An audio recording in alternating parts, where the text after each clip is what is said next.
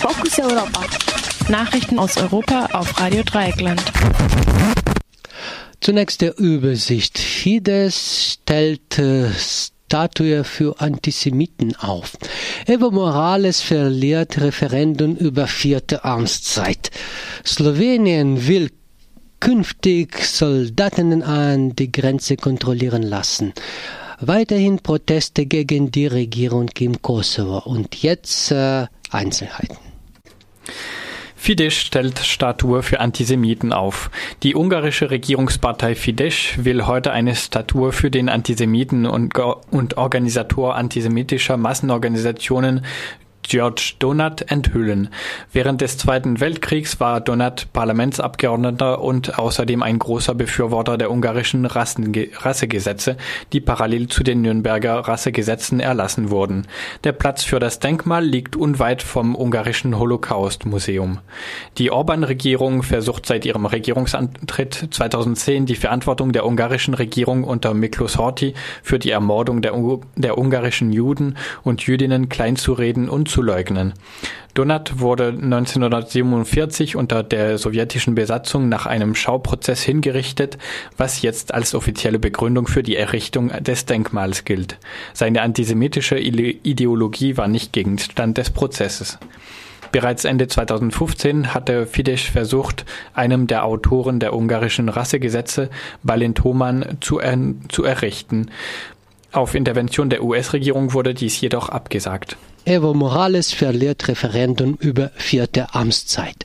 Nach der Auszahlung von 99 Prozent der Stimmen hat der bolivianische Präsident Evo Morales öffentlich das Referendum verloren, das ihm eine vierte Amtszeit ermöglichen sollte. Die Niederlage fiel allerdings sehr knapp aus.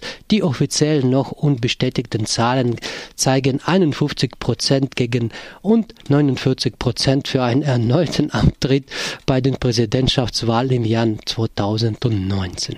Auch Vizepräsident Alvaro Garcia wurde damit verboten, erneut zu kandidieren.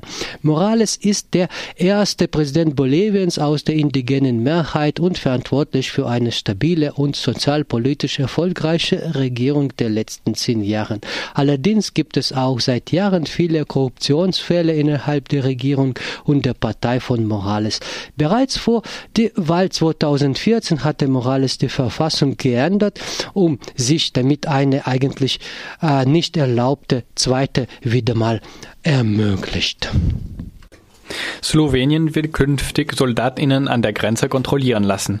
Mit 69 zu 5 Stimmen hat das slowenische Parlament den Einsatz der Armee an der Grenze beschlossen. Soldatinnen und Soldaten sollen demnach die Polizei bei der Sicherung und Kontrolle der Grenze unterstützen und ankommende Flüchtlinge in ein Registrierungszentrum leiten. Der auf drei Monate begrenzte Beschluss sei, so Ministerpräsident Miro Cerar vor der Abstimmung, kein militärischer Einsatz. Das Land hat eine rund 600 170 Kilometer lange Grenze mit Kroatien und wurde nach der Grenzschließung Ungarns ein Haupttransitland für Geflüchtete auf der Balkanroute, die von dort weiter nach Österreich, Deutschland und andere EU-Staaten gelangen. Nachdem nun auch die österreichische Regierung eine Tagesobergrenze für die Aufnahme von Flüchtlingen beschlossen hat, befürchtet die slowenische Regierung eine Art Rückstau vor der österreichischen Grenze. Für diesen Fall, so Präsident Robert Fico, stünden die Behörden bereits an den Grenzen zu Kroatien und Ungarn Sperren zu errichten weiterhin Proteste gegen Regierung in Kosovo. In der Hauptstadt des Kosovo, Pristina, gehen die Proteste gegen die Regierung weiter. Anhänger der Opposition besetzen den zentralen Rugower Platz mit Zelten, nachdem bereits letzte Woche Zehntausende Menschen gegen die Regierung protestiert hatten. Ziel der Kritik ist der ehemalige Ministerpräsident und jetzt stellvertretende Regierungschef und Außenminister Hashim. Taci. Ihm wird vorgeworfen, der serbische Minderheit im Kosovo zu viele Rechte eingeräumt zu haben. Gefordert wird unter anderem der Rücktritt der Regierung. In den Verhandlungen mit der EU waren Minderheitenrechte für im Kosovo lebende Serben ein zentraler Punkt, auf den die EU gedrungen hatte. Vergangenen Freitag hatte die Opposition zum wiederholten Mal das Parlament stundenlang durch eine Tränengasattacke lahmgelegt. Trotz strengen Einlasskontrollen war das Gas in den Plenarsaal gelangt.